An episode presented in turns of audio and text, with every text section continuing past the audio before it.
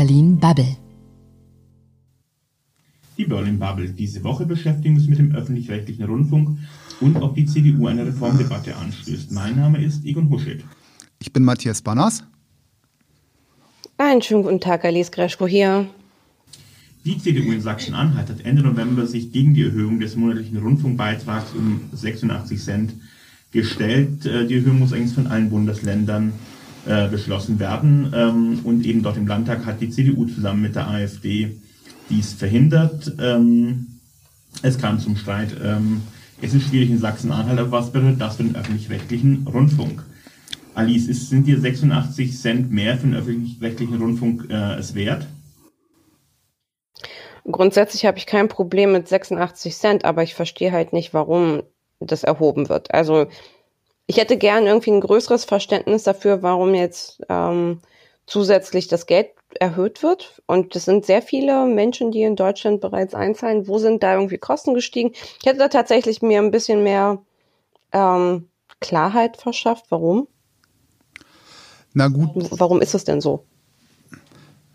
da ist es natürlich interessant, äh, weil immer auf die KEF verwiesen wird, eine Kommission, die dafür zuständig wird, immer mit dem äh, mit der beigefügten Zuschreibung unabhängig, ähm, die das dann prüft. Wenn man irgendwie halt sich mal die Mitglieder dieser KEF anguckt, das sind dann in der Regel irgendwie halt ehemalige Ministeriale, also schon irgendwie halt Fachleute. Aber ich würde sagen, die haben auch durchaus alle irgendwie halt einen politischen Bias. Also das ist dann irgendwie halt auch mit dabei. Na, was mich interessieren würde, sind die, sind die Produktionskosten für Rundfunkformate so viel nach oben gegangen. Ähm, was ich nämlich in den letzten Jahren mitbekommen habe, ist, dass es immer mehr so, ähm, wie nennt man das, alternativere Independent-Formate, insbesondere für eine jüngere Zielgruppe gibt, die jetzt wirklich nicht aufwendig produziert sind. Das sind keine großen Studios oder so gekauft. Da gibt's halt ähm, zwei Redakteure und die begleiten irgendjemanden mit dem Auto oder gehen zu irgendjemandem nach Hause. Also ich sehe halt nicht, was irgendwie so viel kostet, es sei denn, die haben halt eine Staffelung oder eine Anpassung an Gehältern. Das wäre okay, also kann man halt nachvollziehen. Ich bin halt persönlich einfach nicht sehr zufrieden mit dem öffentlich-rechtlichen Angebot, was, was es halt so gibt, beziehungsweise ich fühle mich so ein bisschen vergessen als Zielgruppe. Und ja, also ich würde halt schon auch gern so ein bisschen über die Arbeit, über die Qualität des ÖRR sprechen, weil ich finde, 86 Cent, das tut niemandem weh, oder es tut den wenigsten Leuten weh. Und wir brauchen einen starken öffentlich-rechtlichen Rundfunk. Ich glaube nicht, dass Privatisierung ein guter Weg ist, aber was bekommt man dafür? Da sollte man halt wirklich meiner Auffassung nach mehr drüber reden. Vielleicht nochmal ganz kurz ein Erklärungsversuch. Äh, viele Kosten stecken natürlich am, am und im immer so Apparat. Also letztendlich Personalkosten, äh, Liegenschaften und ähnliches. Und die kann ich natürlich auch nicht von heute auf morgen kürzen. Ähm, wo ich natürlich irgendwie halt kürzen könnte, wäre dann irgendwie im, im, immer so Angebot, also in den Produktionen, die irgendwie hergestellt werden, wenn ich irgendwie halt weniger Geld zur Verfügung habe. Also das Problem ist halt, es wird halt immer mehr hergestellt, es müssen immer mehr Kanäle bespielt werden und natürlich haben diese öffentlich-rechtlichen Anstalten eben auch eine recht große Verwaltung da dranhängen, aber auch dort versuchen sie zu sparen. Ähm, es gibt aber auch immer wieder Einsparungen im Programm und dort gehen die Kosten nicht runter, weil die Gehälter steigen und die Produktionskosten äh, verlagern sich dann eher, als dass sie wirklich, ähm, wirklich geringer werden. Aber wir sind tatsächlich schon in einer Debatte, wohin könnte es denn mit dem öffentlich-rechtlichen Rundfunk gehen? Ähm, brauchen wir so viele Angebote oder haben wir eigentlich schon zu, zu viele Angebote? Muss sich jede äh, Anstalt einen riesigen Klangkörper leisten? Das sind alles Fragen, die man durchaus stellen kann. Klar, das denke ich auch. Also, und wie gesagt, letztendlich, das Thema ist natürlich auch kein, kein Wunschkonzert. Ich denke, wir haben alle vielleicht eigene Vorstellungen, wo es irgendwie Änderungsbedarf gibt, aber diese unterschiedlichen Zielgruppen zusammenzubringen und irgendwie halt zu sagen, gut, ähm, ich wünsche mir als Lobbyist natürlich eine viel bessere Politikberichterstattung als die, die wir bereits heute haben, aber meine Oma wünscht sich vielleicht irgendwie halt doch noch mehr passende Schlager und ein ähnliches Angebot. Aber genau das ist das Problem beim öffentlich-rechtlichen Rundfunk. Entweder sie machen eben Programm, was private Anbieter nicht leisten, dann ist die Quote so niedrig, dass sie sich die Frage stellen lassen müssen, warum gibt es euch überhaupt, wenn euch keiner guckt? Auf der anderen Seite, sobald sie etwas tun, was auch die Privaten herstellen können, ähm, wirft man ihnen vor, da in Konkurrenz zu gehen. Das ist, glaube ich, so das Dilemma, in dem sich der öffentlich-rechtliche Rundfunk äh, befindet. Und ich finde, mittlerweile hab, haben wir da so eine ganz gute Waage ähm, dazwischen, wie das Ganze eben zwischen Inhalten, die für ein sehr spezielles Publikum sind, ähm, und auf der anderen Seite Inhalte, die ein sehr breites Publikum ansprechen. Ja, also ich finde es auch ganz interessant, was die öffentlich-rechtlichen in den letzten Jahren mit den ganzen äh, Jugendkanälen, wenn man sie so bezeichnen möchte, experimentiert haben, dass sie auch aktiv versucht haben, neue Formate ähm, auszutesten, die sich an eine Zielgruppe richten, die auf schnellen Schnitt und modernere Themen und ein bisschen schillerndere Persönlichkeit abzielt. Das ist schon, das ist, das ist schon interessant und es hat auch seine Berechtigung. Ich habe halt einfach nur jetzt das Problem, wenn ich nachmittags irgendwie bei ARD oder bei ZDF bei den Hauptsendern ähm, reinschaue, dann läuft irgendwas wie Sturm der Liebe. Und es ist, es ist für mich zu viel noch Inhalt, der nicht unbedingt öffentlich-rechtlich gefördert werden müsste.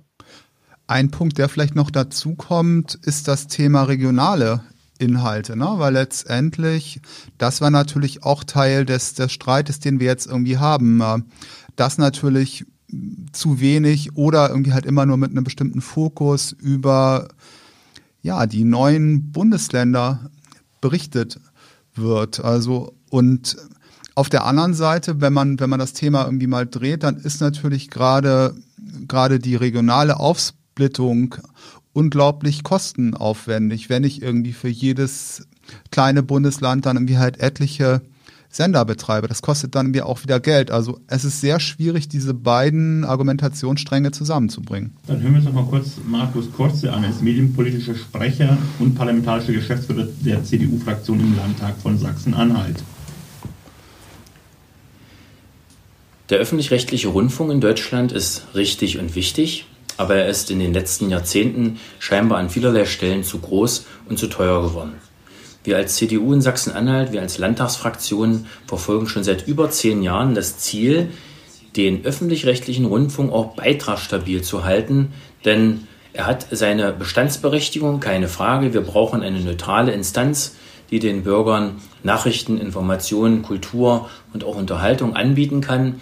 Aber wir leben mittlerweile in einer in einer medialen Welt, wo wir im dualen Rundfunksystem neben dem öffentlich-rechtlichen viele andere Anbieter haben, wo wir, wo wir sehen, dass der lineare Medienkonsum nachlässt, dass es immer wieder neue Medien gibt, die man nutzt. Von daher muss man sich auch der Zeit anpassen und deshalb denken wir und sind auch froh darüber, dass diese Debatte jetzt angestoßen wurde, dass Deutschland auch ehrlich darüber diskutieren muss, was erwartet der Bürger zukünftig vom öffentlich-rechtlichen Rundfunk und ist er überhaupt bereit, dafür noch mehr zu bezahlen. Wir haben über, ja, man könnte fast sagen, fast 100 Sender, Radiosender, Fernsehsender. Mit den verschiedensten Angeboten könnte man das nicht vielleicht eine Nummer kleiner gestalten. Wir haben viele Länderanstalten. Wir haben, wir haben äh, vielerlei Dinge in dem Gesamtsystem, über die man nachdenken muss. Dazu lieferten die Berichte der KEF ganz, ganz viele Argumente. Die wurden zum Teil nur umgesetzt. Von daher freuen wir uns auf die Auftrags- und Strukturdebatte im neuen Jahr und sind ganz gespannt, wie Deutschland insgesamt damit dieser Frage umgeht. Ich finde aber eine Sache, die er gesagt hat, finde ich ganz interessant, nämlich ähm, tatsächlich, wie viel, ähm, äh, wie viel Konkurrenz gibt es und muss man nicht eher noch mehr Geld investieren, um äh, die öffentlich-rechtlichen Konkurrenz fähig zu halten gegen die neuen Produkte, die kommen, um eben tatsächlich äh, die Grundversorgung auch mit Information, Bildung und Kultur ähm, zu ermöglichen. Also ich meine, man muss jetzt auch eine Lanze fürs ÖRR brechen. Es sind, ist ja nicht so, dass die nur Tagesschau produzieren. Die sind auf den sozialen Medien relativ gut etabliert. Tagesschau auf Facebook und auf Instagram hat viele Follower. Es werden so Online-Formate für junge Menschen wie Funk äh, finanziert. Auch das MyLab von der Journalistin Maiti Nün ist öffentlich-rechtlich finanziert und hat damit, also sie ist erfolgreichste YouTuberin 2020, das sind auch öffentlich-rechtliche Gelder. Von daher, es ist nicht so, dass die öffentlich-rechtlichen nur das klassische stationäre Fernsehen bedienen. Ich glaube halt einfach der, der Punkt, ähm, den der Herr Kurze gerade gesagt hat, dass es wir über 100 Radio- und Fern Fernsehsender haben und das vielleicht ein bisschen zu stark aufgedröselt ist, um eine Durchschlagskraft zu entfalten. Das, darüber kann man wirklich nachdenken. Na gut, letztendlich wie gesagt, ein Punkt, ähm, den du halt gebracht hast, brauchen wir noch mehr Investitionen, damit äh, der ÖRR auch in Zukunft konkurrenzfähig ist. Das kann ich natürlich auch aus einer anderen Perspektive betrachten und die Frage stellen, gibt es denn ein, ein Crowding Out, eine Verdrängung äh, privatwirtschaftlicher Medienangebote durch den öffentlich-rechtlichen Rundfunk, der ja irgendwie halt viel besser ausgestattet ist. Und ist das nicht ein Problem? Das ist auch ein Problem, den gibt es. Ähm, äh, also gerade ich habe lange, lange Jahre Lokalfernsehen gemacht und ähm, immer wieder gesehen, mit wie viel Budget, mit wie viel äh, Power äh, die öffentlich-rechtliche Konkurrenz ähm, das Ganze eben äh, tatsächlich sehr, sehr erfolgreich betrieben hat, während wir mit überschaubaren Budgets, weil der lokale Werbemarkt eben nicht genug hergibt, äh, unsere Produkte versucht haben herzustellen. Ich kann meinen Zuschauern am Ende des Tages nicht sagen, bitte entschuldigen Sie, dass wir arm sind, deswegen ist unsere Sendung eben so, wie sie ist. Insofern ist das tatsächlich ein Punkt, aber nichtsdestotrotz, was sie im lokalen Bereich leisten, das ist etwas, was sich nicht refinanzieren würde privatwirtschaftlich und deswegen ist es eben gut, dass es das Ganze gibt. Das ist auch der Grund, warum wir so viele Radiowellen haben, weil die eben alle eine regionale Ausrichtung haben und ähm, für bestimmte Zielgruppen ein, ein gewisses Gefühl eben geben. Und gerade im Radiobereich gibt es zum Beispiel in der Nacht mittlerweile nur noch drei Wellen, die dann in ganz Deutschland laufen. Das ist einmal die Infonacht, die Popnacht das habe ich vergessen. Insofern, also man versucht da schon dort, wo es sich anbietet, ähm, Dinge zusammenzuraffen. Ich würde euch gerne noch mal ähm, eine Frage stellen. Und zwar spricht er ja von ähm, dem öffentlich-rechtlichen Rundfunk als einer neutralen Instanz. Ähm, ist sie das denn, denn wirklich? Weil gerade wenn ich mich so in meinem Umfeld umhöre, dann ähm, äußern doch viele irgendwie die Meinung, dass wir auch im immer so öffentlich-rechtlichen Rundfunk, irgendwie halt auch bei vielen Politik- und Nachrichtenformaten, ja, eher wenig, weniger konservative, liberale Stimmen haben und dafür irgendwie halt mehr aus dem linken und grünen Spektrum. Da würde jetzt der Intendant des ZDFs dringend widersprechen.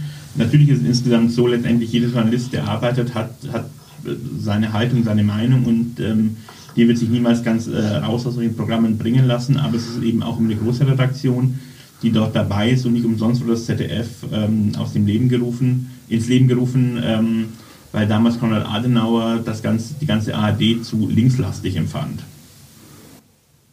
Also ich finde halt auch, wenn man als 5% Partei sich unterrepräsentiert fühlt, dann liegt es daran, dass man eine 5% Partei ist. Weil die öffentlich-rechtlichen sollen ungefähr die Gesellschaft auch widerspiegeln und Natürlich, wenn ich jetzt irgendwie als FDP nur wenige Prozent errungen habe, dann habe ich das Gefühl, dass meine Position ähm, weniger vertreten wird. Ähm, aber das ist halt Deutschland. Also man darf sich da jetzt auch nicht irgendwie überproportional viel erhoffen. Das wäre nämlich meine Auffassung nach eine Verzerrung des Stimmungsbildes in Deutschland. Und wir haben halt momentan eine große Koalition, wo die SPD mit reagiert. Wir haben eine sehr starke Grüne aktuell. Die sind diskurssetzende Parteien.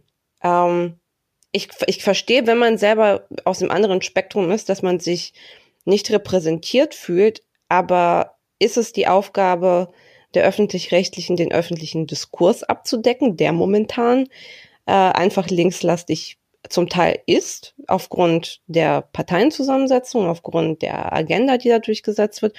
Oder sollen sie darauf achten, dass jede Minderheitsstimme unbedingt zu Wort kommen sollte? Und ich glaube, das muss halt nicht sein, weil sonst kommen wir in ein schwieriges, in ein schwieriges Dilemma, dass alle Minderheiten irgendwie sich vertreten wollen, fühlen, fühlen wollen, suchen. Ich glaube, den Diskurs haben wir. Wir haben auch mit Doris Achelwilm gesprochen. Sie ist Bundestagsabgeordnete und Sprecherin der Fraktion Die Linke für Gleichstellungs-, Queer- und Medienpolitik. Aktuell geht Druck auf den öffentlich-rechtlichen Rundfunk vor allem von neoliberalen und rechten Kräften aus. In einigen unserer Nachbarländer, die die Axt an ihre öffentlich getragenen Medien gelegt haben, können wir gravierende Folgen davon für die Informations- und Kommunikationsfreiheit sehen. In Sachsen-Anhalt ist man gerade einen Schritt in diese Richtung gegangen, leider, indem das vorgeschriebene Verfahren zur Festsetzung des Budgets der öffentlich-rechtlichen schlicht boykottiert wurde. Das Bundesverfassungsgericht wird diese Entscheidung voraussichtlich kassieren, aber der Schaden ist bereits enorm. Es wird Zeit, sach- und auch sozialgerecht über die Zukunft des öffentlich-rechtlichen Rundfunks, des Rundfunkbeitrags und notwendige Reformen umfassend zu debattieren. Also Alice Frau Achewil möchte ja scheinbar doch, dass irgendwie jede, ähm, jede Identität und jede Minderheit dort ähm, ihren Platz findet. Also ich finde, es muss halt das ausdrücken, was in Deutschland passiert. Es ist ja, also es geht ja nicht nur um Konsens zu schaffen, aber ich finde, es muss halt in Relation gesetzt werden.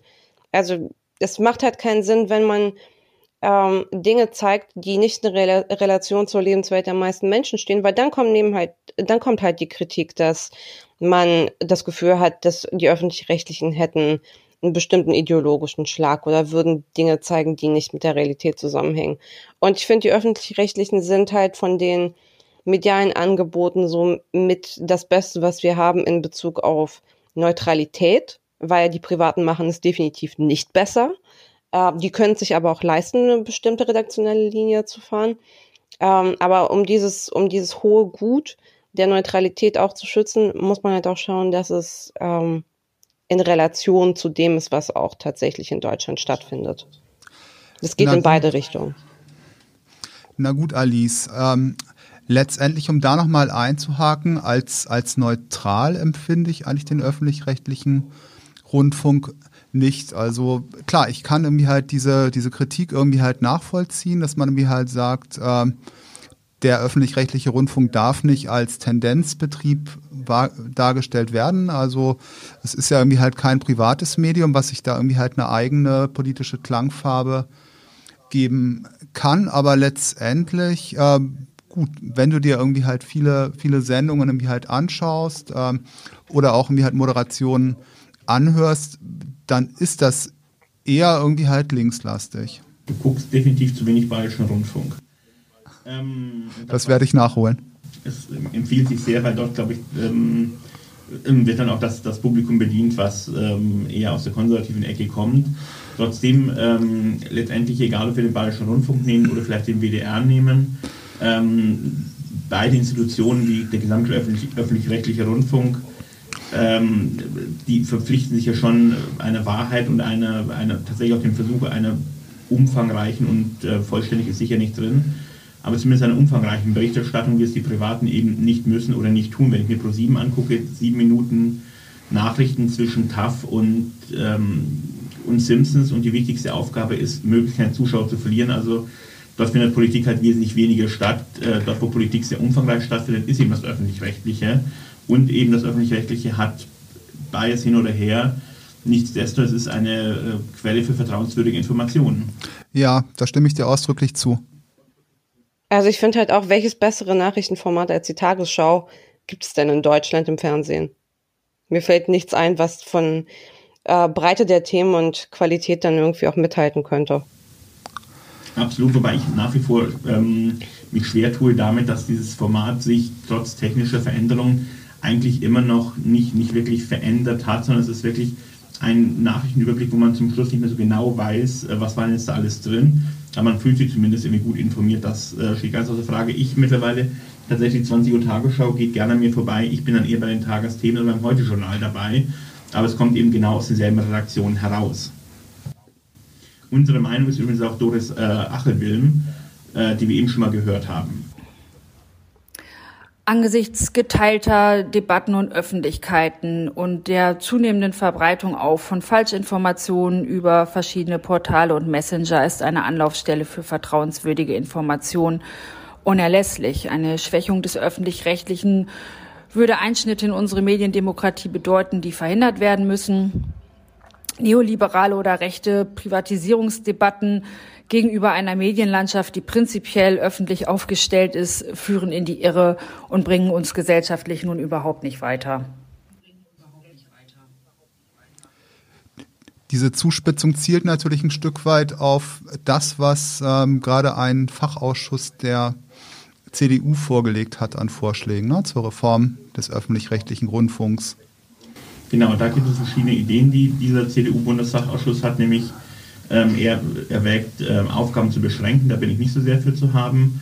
Äh, und ähm, auch die Aufsichtsgremien zu reformieren, das finde ich insofern sehr spannend, als dass, dass die Politik fordert, die sonst äh, gerade bei diesen Themen ähm, mit äh, Zähnen und Klauen verteidigt, äh, das, was sie dort an Einfluss nehmen können. Ich erinnere noch sehr gut an die Debatte, warum äh, die Nachrichtensendung, die jetzt NDR Info heißt, die nachmittags dreimal aus Hamburg kommt, um 21.45 Uhr aus, ähm, aus Hannover kommen muss. Inhaltlich macht das Ganze relativ wenig Sinn, ähm, die Abendsendung dann nochmal aus Hannover zu produzieren, aber es war dem Ministerpräsidenten von Niedersachsen eben sehr, sehr wichtig, dass, ähm, ähm, dass das Ganze eben abends nochmal irgendwie aus Hannover kommt, damit auch sein Standort und seine Landeshauptstadt ausreichend berücksichtigt ist, sowohl was Produktion und damit auch Jobs betrifft, als auch offenkundig äh, die Art des Einflusses. Und die, den dritten Punkt, den dieser CDU-Fachausschuss haben will, das ist äh, tatsächlich eine schrittweise Privatisierung äh, von Sendeanstalten. Ähm, und daraus möchte äh, dieser Ausschuss äh, ein Medienfonds schaffen, aus dem, Privat, äh, aus dem Programminhalte finanziert werden können. Das würde der letzte Punkt bei euch verfangen, eine Privatisierung des Öffentlich-Rechtlichen? Nein. Kategorisch nein. Ja, gut, was ich eigentlich interessant finde, ähm, gerade für privatwirtschaftliche Medienanbieter, wäre natürlich schon irgendwie ein, ein Fonds, der auf, der auf bestimmte Inhalte, auf bestimmte Geschichten abzielt, die irgendwie halt nachher dargeboten werden sollen, ähm, wenn irgendwie halt die Produktion aus dem privaten Spektrum erfolgt. Das finde ich schon irgendwie halt eine sehr smarte Idee und ich könnte, ich, kann mir gut vorstellen, dass es auch für ein bisschen mehr Vielfalt sorgen könnte, weil natürlich auch viele privatwirtschaftliche Medienanbieter ausgesprochen gute Ideen haben. Absolut. Also es gibt, ähm, ich glaube in Großbritannien gibt es so einen Ansatz, aber auch in Skandinavien, wo man eben ähm, einen bestimmten Teil der Rundfunkerlöse auch den privaten äh, Sendern zukommen lässt, die eben bestimmte Inhalte dafür ähm, schaffen, die eigentlich tatsächlich klassische Aufgabe des Öffentlich-Rechtlichen wären, aber sie möglicherweise an das Publikum erreichen und dort eben auch diese Informationen mitbekommen. Das ist etwas, worüber ich finde, dass man durchaus nachdenken könnte. Noch ganz kurz zum Schluss würde ich auf einen Punkt kommen. Ähm, die CDU arbeitet ja hier offenkundig gewollt, nicht gewollt mit der AfD zusammen. Was bedeutet das eigentlich ähm, ähm, für die Politik und ähm, für unsere Politik- und Parteienlandschaft? Na gut, letztendlich stecken natürlich viele Parteien äh, in dem Dilemma, äh, dass sie sich vielleicht irgendwie mit einer Idee positionieren könnten, die dann irgendwie halt auch von der AfD geteilt wird und die dann irgendwie halt sehr schwer in der Öffentlichkeit zu kommunizieren ist. Also wenn wir uns diese, diese Anhebung der Rundfunkgebühren anschauen, dann steht das wohl auch im Koalitionsvertrag in Sachsen-Anhalt und war auch eigentlich Konsens mit den anderen Parteien. Also ich finde grundsätzlich sollte man nicht alles, wo AfD eine Stimme reinwirft, sollte man nicht davon wegspringen. Man muss auch langsam mal endlich ein bisschen mit dieser Partei äh, ohne Effektgehasche und ohne Hysterie umgehen. Nicht jede Position ist irgendwie ähm, eine rechtsextreme Position. Das ist jetzt mit dem öffentlichen rechtlichen Rundfunk. Ich finde, das ist eine Debatte, die man führen kann. Und ähm, ich glaube, die Parteienlandschaft in Deutschland hält sowas sehr gut aus. Schwierig wäre es, wenn wir jetzt tatsächlich über ein, eine Position sprechen würden, die antidemokratisch wäre oder die äh, sonst sich irgendwelche extremistischen Tendenzen aufweist. Aber es ist in diesem Fall ja nicht so. Na gut, so etwas wäre dann aber wäre ja grundsätzlich eher unwahrscheinlich, weil ja ähm, die, ich sag mal, demokratischen Parteien dann ja irgendwie halt auch eine solche Position ähm, auch verfolgen müssten. Und da habe ich jetzt eigentlich ja, auch noch eben. nicht so viel gesehen. Ne? Liebe Runde, ich danke euch sehr. Es war mir ein Vergnügen. Ja, das war's. Vielen Dank auch. Tschüss. Das war Berlin Bubble.